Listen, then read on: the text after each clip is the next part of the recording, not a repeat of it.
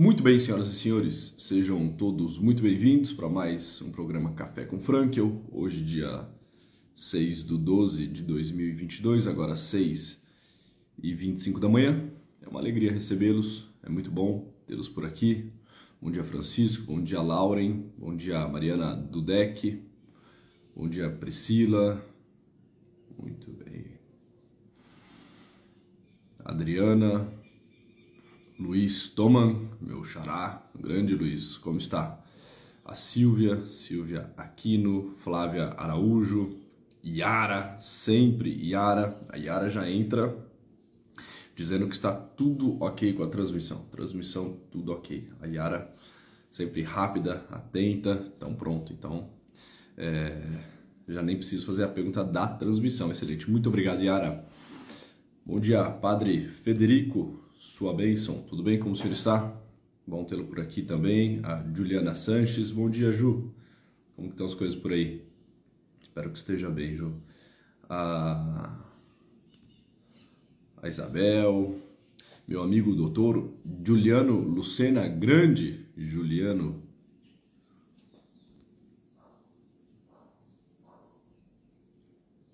Lúcia, Júlio Lucena, caramba, perdão. Desculpa, doutor Júlio Lucena. É a emoção, emoção de, de encontrá-lo aqui logo cedo, 6h25 da manhã. Eu, eu tô esperando teu contato, viu? Eu tô esperando tua ligação.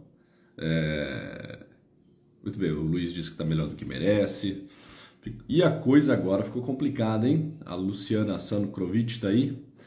É... Lu, Brasil e Croácia agora. E aí, você torce para quem, Lu?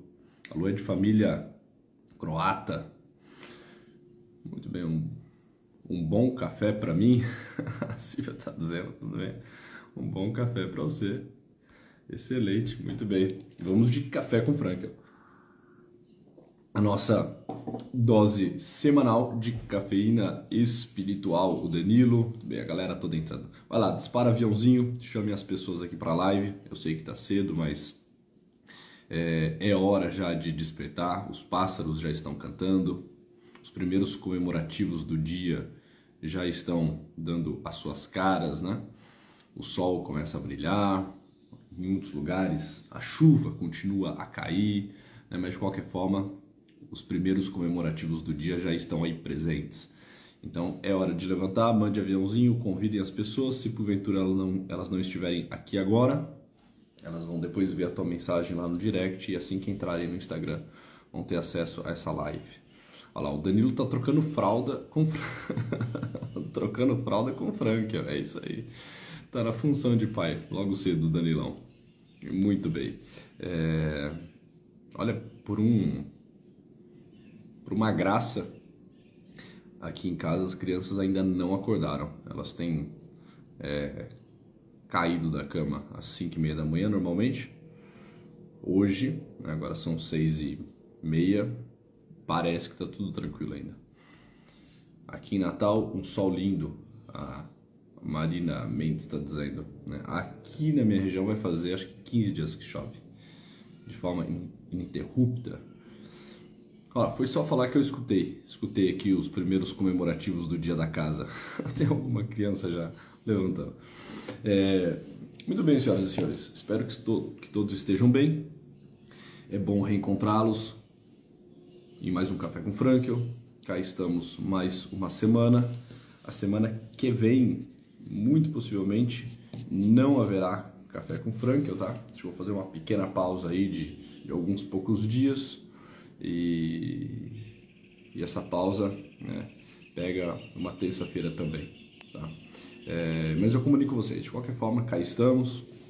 Hoje no dia 6 do 12, começando o nosso querido mês de dezembro, mês muito muito interessante, também muito atípico, um mês de grandes graças, né? um mês é, no qual celebramos a grande festa, a grande solenidade do Natal. Enfim, mas eu quero aproveitar esse café com Frank de hoje, do dia 6, é, para entrar um pouco no clima da Copa do Mundo. Pode parecer brincadeira, mas é mais ou menos isso, né? Na verdade, é usar esse acontecimento que é a Copa do Mundo, que é um acontecimento de algum modo mundial, é, mas que para alguns povos para alguns povos, para algumas nações faz mais sentido do que para outros e para nós isso faz bastante sentido, né? Muito embora já não tenhamos todo aquele entusiasmo, toda aquela aquele desejo, toda aquela gana de ver o nosso país, de assistir o nosso futebol, ainda assim somos um é, um país que para, né, para ver os seus entrarem em campo, que gosta de uma Copa do Mundo, gosta, gosta da brincadeira, gosta da farra, né, gosta da torcida, enfim. Então vamos aproveitar esse dia 6 do 12, certos de que a coisa para nós ainda está acontecendo, que nós ainda estamos vivos na Copa e que esse clima da Copa né, pega a muitos para conversar um pouco é, sobre essa realidade do esporte, à luz, evidentemente, de Victor Frank. Eu não sou comentarista esportivo, é, não estou aqui para né, fazer nenhum tipo de análise de esquema tático, é, nem dos próximos jogos, mas pegar esse gancho futebolístico, esse gancho é, da Copa do Mundo para falar sobre uma realidade bem interessante que Victor Frankl nos traz em alguns dos seus livros. Olha lá, a Fábio Oliveira está dizendo que seremos hexa. eu confesso que eu tô, eu tô confiante, eu tô confiante. Embora na final acho que a coisa vai ficar complicada para gente pegando aí uma, uma Espanha ou uma França. Mas vamos lá. É... Eu acho que vocês sabem, ao menos aqueles que são mais assíduos aqui no Café com Franklin, porque eu já disse isso pelo menos uma vez. Olha lá, o João Taili, grande João Taili, puxa vida. Ontem lembrei muito de você, meu caro. No jogo Brasil e Coreia. A gente está em clima de futebol aqui, João. Aí você me entra, cara. João Taili. O João Taili é é, descendente coreano, né? inclusive tinha um, um Lee lá no jogo, não tinha? Pelo menos, pelo menos um, né? Ao menos um eu sei que tinha. João Lee. João Lee, camisa 10. Olha lá, boa. É... Tinha, tinha mesmo? É... Era J Lee, camisa 10? Ou você é o J Lee, camisa 10? Tinha dois, olha lá, ele tá dizendo que tinha dois. João tinha dois Li. Enfim, é, bom, deixa eu, deixa eu parar aqui com a bagunça. Vamos lá. Vocês sabem, ao menos aqueles que são mais assíduos, que Victor Frankl vai falar sobre o esporte. Né? É, e ao falar do esporte, ele vai trazer exemplos de diversas modalidades, da natação, do atletismo, do próprio futebol. Mas ele faz isso é, tentando analisar o fenômeno do esporte. É, porque para ele o esporte, e aqui a gente começa a nossa reflexão, tá? Aqui, aqui, aqui a gente acaba a bagunça e a gente começa de fato a, a nossa, é, a nossa dose de reflexão de cafeína espiritual. É, porque para Victor Frankl o esporte, o esporte é uma forma de ascese, tá? um movimento ascético, ou seja, de, de uma certa privação que nos leva a uma certa é, algumas renúncias, né? que nos leva a um certo sacrifício, um sacrifício em prol de algo maior. Né? Para Victor Frankl, então, o esporte ele tem essas notas de ascese. Não só isso, ele vai falar que na modernidade uma das poucas asceses que de fato nós temos acesso de forma rápida, de forma fácil, né? É, de forma bem democrática, por assim dizer, é o esporte é uma ascese secular. Ele vai deixar muito claro. Quando ele diz ascese, ele não está falando que é uma ascese espiritual. Ele não está querendo colocar a ascese do esporte no mesmo nível da ascese da realidade espiritual, da vivência mística e assim por diante, da vivência religiosa. É claro que não. Ele fala, olha, ascese advinda do esporte é uma ascese secular.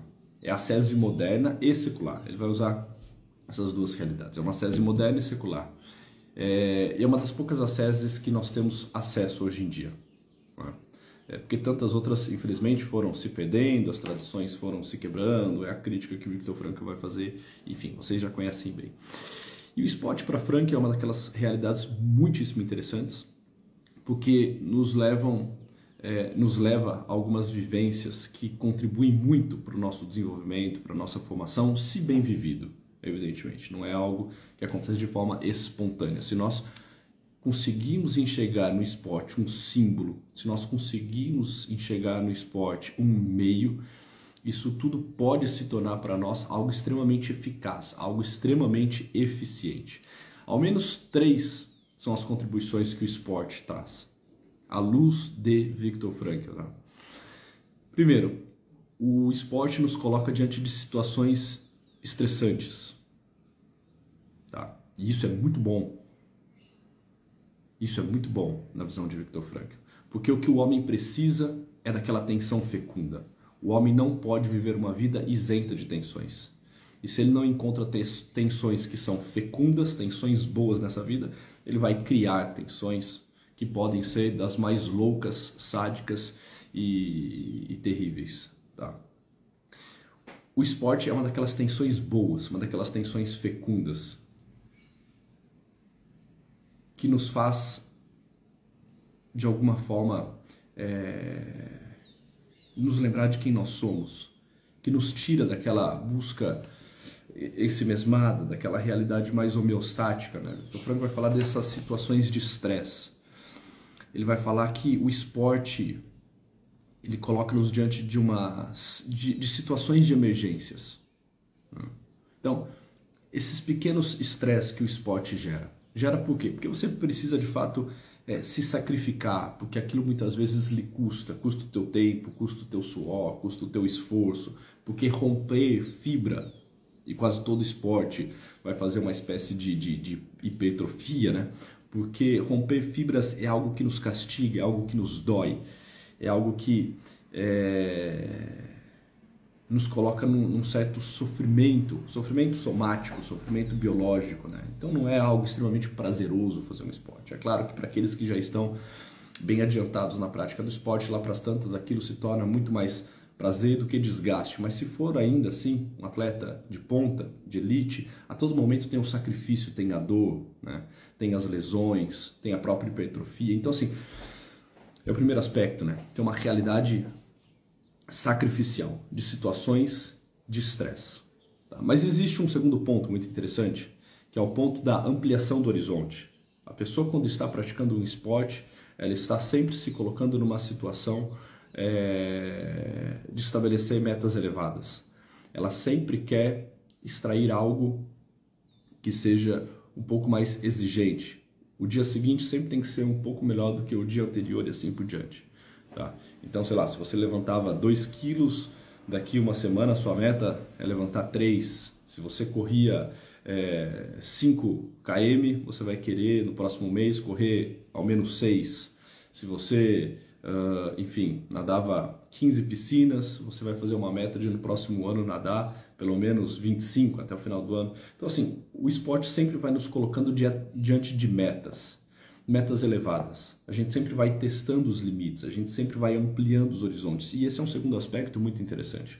O primeiro são as situações de estresse, o segundo são essas metas elevadas que vão sendo criadas ao decorrer da prática esportiva. Mas existe um terceiro aspecto muito interessante e é esse que eu quero frisar. Tá? Os dois primeiros eu só comentei de forma, é, de forma breve, não passando. Tá? O terceiro é muito interessante, que é a competição. A competição. O esporte favorece-nos é, essa vivência de um espírito esportivo que leva-nos inevitavelmente a uma certa competição. Tá? Nós estamos, de algum modo, sempre competindo no esporte.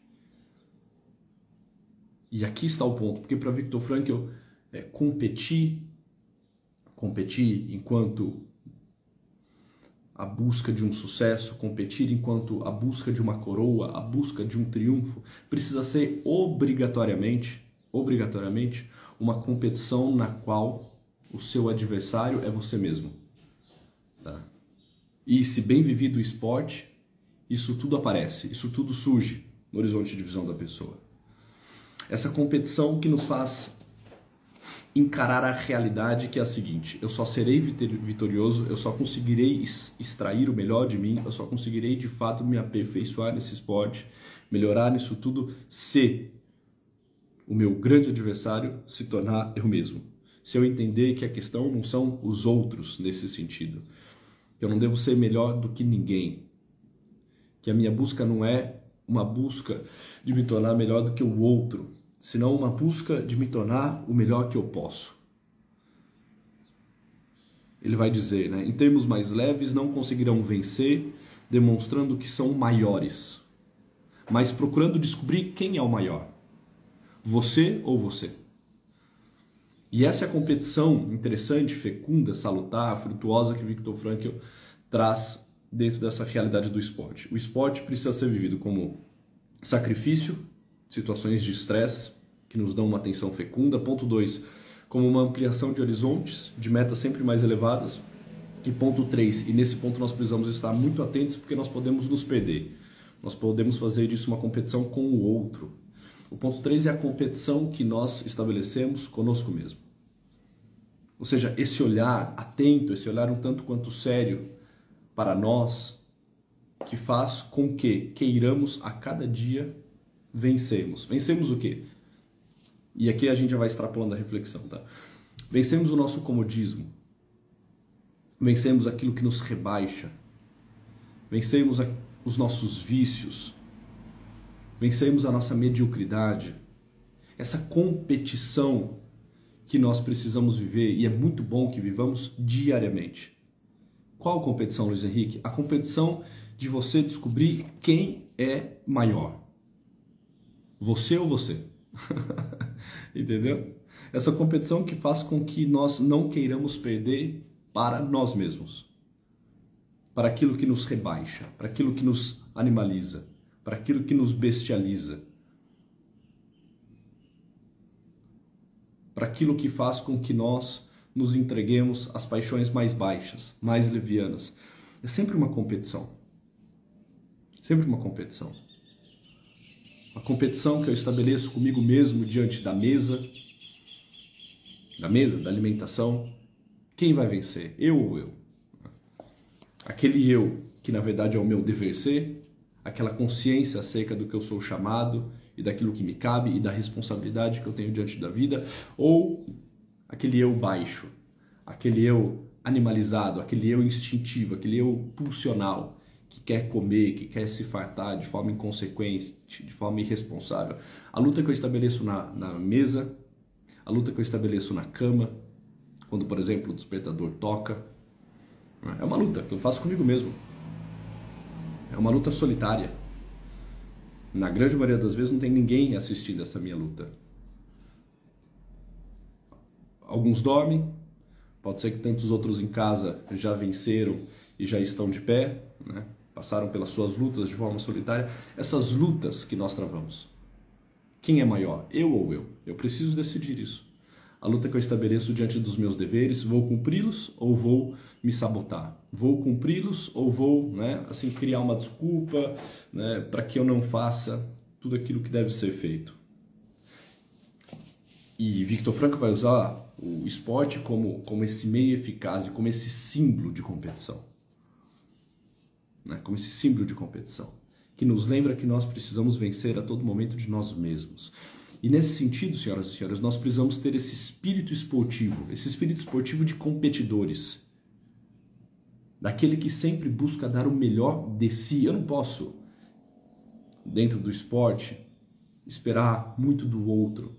Muito embora né, dentro de campo, talvez eu precise contar com ele, mas eu não posso me certificar de que ele vai de fato estar lá, de que ele vai estar disponível, de que ele vai estar dando melhor. Eu só posso esperar isso de uma pessoa, de mim mesmo. Eu não sei muito bem como vão estar os outros, como vai estar o elenco, como estarão as circunstâncias, eu não sei como as peças estarão é, postas. Eu não sei, eu não tenho certeza de absolutamente nada. Cada um com seu cada qual nesse sentido, né? Eu só posso ter certeza de uma presença, de uma luta, de uma entrega, de um esforço, de uma dedicação. Qual? A minha. Isso é interessante. Ainda que o esporte seja coletivo, cada um responde por si. Cada um responde por si. E é na medida em que cada um sabe responder de forma bem autêntica, de forma bem responsável diante de si mesmo, que todos ganham. Que todo o elenco, por exemplo, se eleva e se engrandece. E nós precisamos, diante da vida, aqui eu não estou falando evidentemente só do esporte, né? acho que vocês estão entendendo que eu estou pegando o esporte como metáfora. Nós precisamos, diante da vida, ter esse espírito esportivo. de competirmos. Assim como um atleta de ponto que vai de ponta, que vai se colocando privações, que vai vivendo uma vida um tanto quanto sacrificial, que vai colocando metas elevadas, que vai competindo a todo dia contra ele mesmo, nós também precisamos fazer isso. Até porque o atleta, e isso inclusive é uma passagem belíssima bíblica, se impõe muitas privações. Acho que vocês conseguem imaginar, né? Um atleta se impõe muitas privações.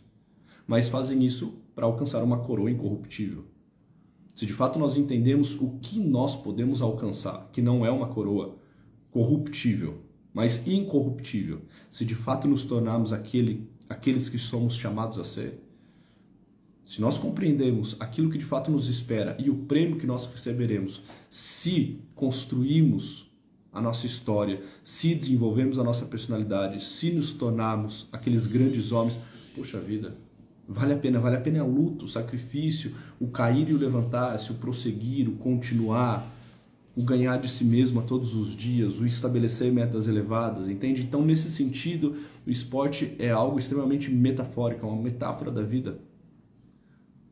Porque assim como o atleta que faz diariamente as suas lutas, que trava diariamente as suas lutas, nós também precisamos travar as nossas. De forma séria. É interessante algumas, algumas falas dos, é, dos atletas, né? Eles têm um olhar muito atento, eles têm um olhar muito preciso para com a realidade do esporte, ao menos para com a realidade do esporte. Eu não estou falando aqui de, de outra questão que não a vivência deles de esporte. Eu não sei, questões pessoais, de vida moral e tudo mais, isso aí é, não vem ao caso neste momento, tá? Mas eles têm um olhar muito atento um olhar muito acertado para com a realidade do esporte. E na fala desses atletas de ponta, nós podemos encontrar inclusive grandes reflexões que, se aplicadas à nossa vida pessoal,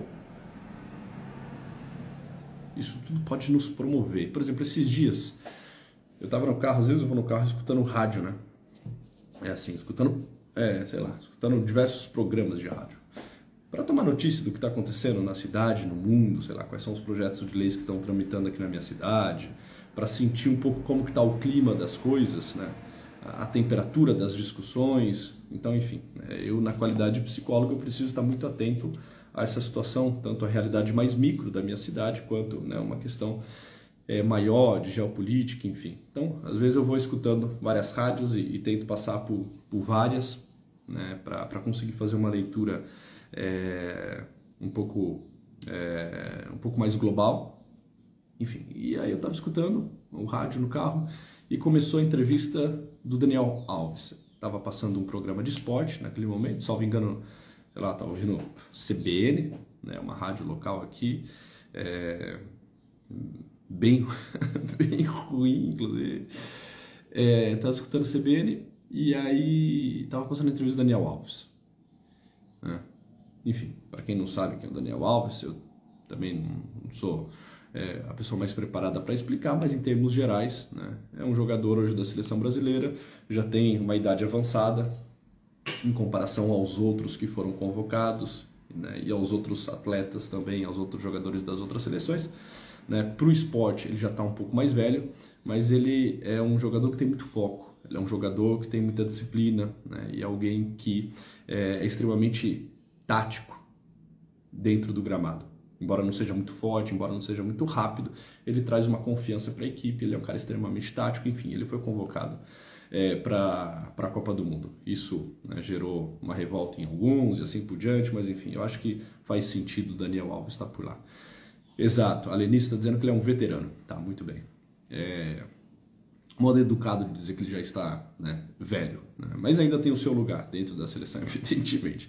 E aí perguntaram para ele, eu não vou, é, enfim, saber ao certo a quem estavam se referindo, talvez vocês saibam. Perguntaram ao Daniel Alves o seguinte, né? É, um repórter perguntou: é, Daniel Alves, o que, que você acha da convocação de alguns jogadores extremamente jovens? É claro que estava querendo dar é, dar uma cutucada no Daniel Alves, né? Olha, tem atletas aqui de, é, de 20, 22 anos, né? É, tem uma faixa muito elástica se a gente pega os mais jovens e compara os mais jovens com a tua idade. Então tava, tava querendo, é claro, trazer a polêmica toda, né?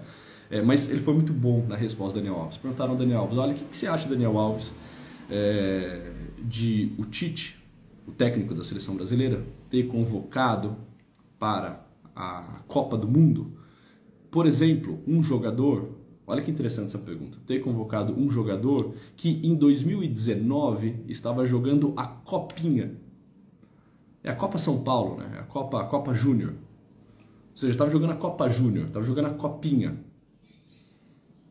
O que, que você acha de o Tite ter convocado um jogador que em 2019 estava jogando a Copinha e que agora em 2022 se apresenta para servir a seleção brasileira na Copa do Mundo. Saiu da Copinha e foi para a Copona, né? De 19 a 22, ou seja, um tempo extremamente curto. Querendo dizer, você acha que ele está pronto? Você acha que essa pessoa está preparada? 2019 é, é, era um, um pirralho jogando Copinha. O que, que você acha disso, Daniel Alves? A resposta do Daniel Alves foi muito boa. Muito boa mesmo. Eu até tentei procurar para ver se eu encontrava na íntegra aqui, mas não achei, enfim. Ele disse o seguinte: para o repórter. Falou: olha, o que eu acho, o que eu acho, eu acho que nós precisamos nos tornar homens rápido. É isso que eu acho. Fez um silêncio, uma pausa dramática. Bom, ele poderia inclusive ter parado por aí, né? Ele já tinha respondido absolutamente tudo. Eu acho que nós precisamos nos tornar homens rápidos. E eu fico muito feliz de saber que alguém que em 2019 estava jogando a copinha, hoje, em 2022, está pronto para servir o seu país. Uau! Uma bela de uma resposta. Ah. Teve uma iluminação, o senhor Daniel Alves. Muito boa resposta. E é exatamente isso. O, o esporte nos dá essas lições, sabe? O esporte nos ensina a ter esse olhar para com a vida, porque se nós conseguimos tirar essa realidade da prática meramente esportiva e aplicá-la na nossa vida, nós teremos nós teremos é, grandes contribuições, entende? Mas peraí, eu acho que todos nós precisamos nos tornar adultos rápido. Todos nós precisamos crescer rápido. Eu não sei onde você estava em 2019. Eu não sei o que você estava fazendo no ano passado, no ano retrasado, entende? Eu não sei o quão infantil você era. Só que é o seguinte, hoje você precisa ser um homem, hoje você precisa se tornar um adulto. Homem aqui, é claro, enquanto pessoa humana, precisamos nos tornar homens. Homens valorosos, homens viris, homens bem formados, homens bem dispostos. Por quê? E ele dizia: porque nós precisamos estar prontos para servir o nosso país. Ou seja, se alguém precisar de você, você está pronto? Se o teu país precisar de você. Mas antes disso, né? Se na tua família alguém precisar hoje de você, se o teu marido precisar de você, a tua esposa, a tua mãe, o teu pai, o teu filho, a tua tia, a tua avó, se na empresa algum funcionário, o teu chefe, o teu funcionário precisar de você, você está pronto? Está pronto de fato para entrar em campo? Para bater no peito e assumir a responsabilidade e assumir a bucha? E levar isso tudo adiante? Você está pronto? Você é um homem Você é um homem formado ou ainda é uma criança jogando copinha? Entende? Dá para te convocar? É interessante, às vezes eu faço essa essa reflexão na minha vida, né? Ou seja, eu olho, por exemplo, várias dá para pensar em várias realidades, né? Dá para você pensar, né, é, em diversas circunstâncias. Mas, por exemplo, quando eu pego uma das realidades da minha vida, o meu trabalho, e eu imagino quais são os convites mais elevados que podem chegar, ou seja, as convocações mais difíceis que podem surgir. Ou seja, se no meu trabalho hoje surgir uma convocação de fato elevada, dificílima, exigente, eu estarei pronto? Eu conseguirei responder a isso dando algo de fato substancial?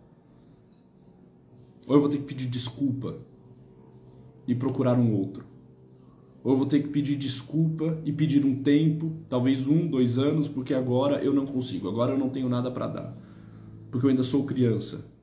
Porque eu não me dediquei, porque eu não levei a sério os meus compromissos, porque na hora que era para eu estar trabalhando, estudando, de fato me debruçando sobre os livros, eu estava, sei lá, fazendo qualquer outra coisa. Na minha família, se hoje tiver uma situação realmente grave, que necessita de mim, da minha presença, da minha atenção, da minha força, do meu coração, eu estarei pronto? Se eu for convocado para uma Copa do Mundo, entende? Nesse sentido, nesse sentido, senhoras e senhores. Se eu for convocado para uma Copa do Mundo, para um grande jogo, para um jogo dificílimo, eu estarei pronto?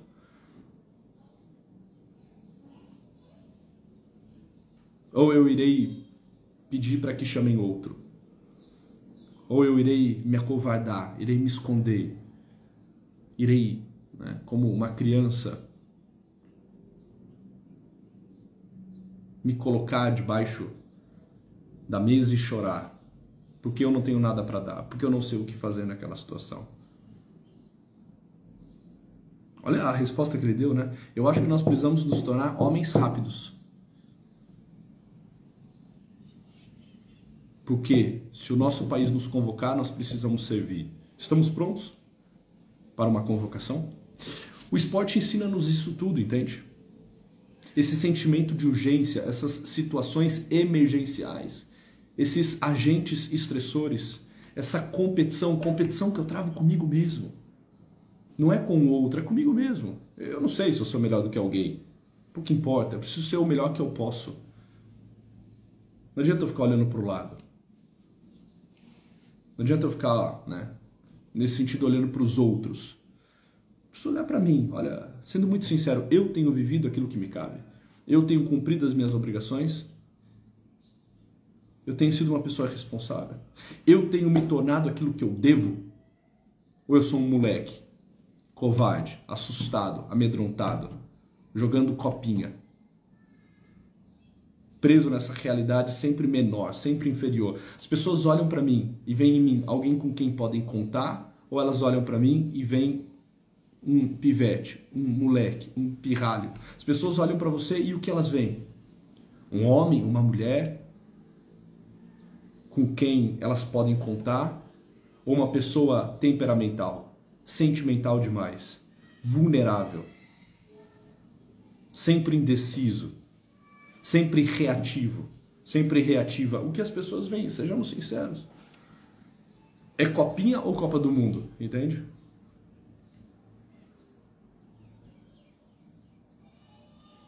Aonde nós, assim, prestamos? Para que nós servimos hoje?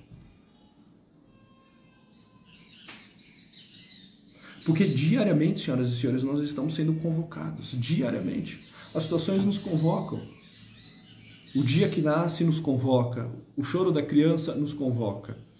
No nosso trabalho somos convocados. Nas nossas práticas religiosas, o tempo todo somos convocados. O nosso país nos convoca. E tem de quem nós somos.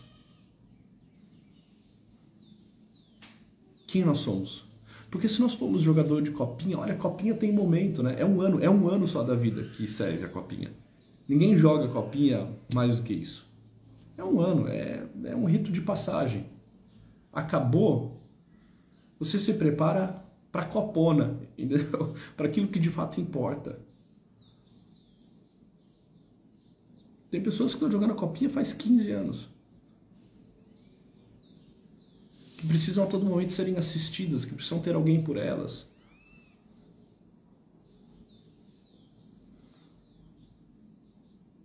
Nós precisamos amadurecer. E o esporte nos lembra isso, o esporte nos ensina isso. O esporte bem praticado, um esporte bem assistido, né? um esporte bem contemplado. Mas principalmente, evidente, o esporte bem praticado, a prática assim constante do esporte. Cada um vai fazer aquilo que tem interesse, né? Aquilo que gosta, mas ele, ele ele é essa ascese secular, moderna e secular, essa ascese secular, essa ginástica do corpo que, se bem vivida, faz também uma ginástica da alma. Os gregos tinham claro isso, né? o esporte como uma ginástica, e Platão coloca-nos isso na República, mas enfim, não vem ao caso falar da obra, da obra A República aqui, né? Mas o esporte como essa ginástica do corpo, que tem o seu lugar de ser. Porque se eu não estou fazendo uma ginástica do meu corpo, eu também não consigo, na sequência, fazer uma boa ginástica da minha alma. Né? Então a prática do esporte é quanto essa ginástica do corpo, que nos prepara para uma ginástica também da alma, que vai nos tensionando, que vai nos lembrando do que nós somos capazes. Mas esse esporte que lembra-nos que a competição que nós travamos é conosco. Como vai dizer Victor Franco aqui, digo uma vez mais, né? A questão não é demonstrar quem são os maiores, mas procurando descobrir sempre, e essa é a questão, quem é o maior, você ou você. Senhoras e senhores, tenhamos espírito esportivo, lutemos, sejamos grandes competidores, saibamos nos tensionar, viver esse estresse sempre muito fecundo. Por quê? Porque nós precisamos responder às convocações da vida. Nós não podemos ficar preso na terra do nunca, vivendo como criança, vivendo como moleque. Nós precisamos crescer, amadurecer, nós precisamos nos tornar homens e mulheres disponíveis, homens e mulheres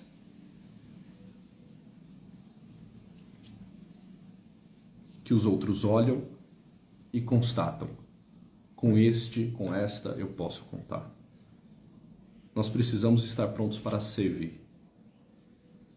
E só um homem maduro, só uma mulher madura é alguém de fato capaz de servir aos demais, responder à convocação e entrar em campo, dando o melhor de si. Senhoras e senhores, tenham todos um bom dia. Fiquem com Deus. Se vocês gostaram, por gentileza, compartilhem essa live, printem essa tela, botem lá nos teus stories, chamem pessoas para né, seguir essa página do Instagram. Né? Nós precisamos fazer essa comunidade crescer. Para 2023 precisamos dar um belo de um salto, fazer com que isso. Olha lá, o pessoal está pedindo sorriso, já vou dar um belo sorriso aqui. É, nós precisamos fazer com que isso alcance mais e mais pessoas. Tá? Que essa dose semanal de cafeína espiritual chegue a muitas mesas, tá bem? Então eu conto com vocês. É... Olha lá o print, vamos lá, o pessoal tá. Print, print, print, print, vai lá, vai lá. Boa, muito bem. É... Que isso chegue a muitas mesas, a muitos lares. Agradeço muito pelo carinho, pela presença de vocês mais uma semana. Muito possivelmente semana que vem não temos, mas eu aviso vocês. É... E é isso. Fiquem com Deus, tenham todos um bom dia e até a próxima. Tchau.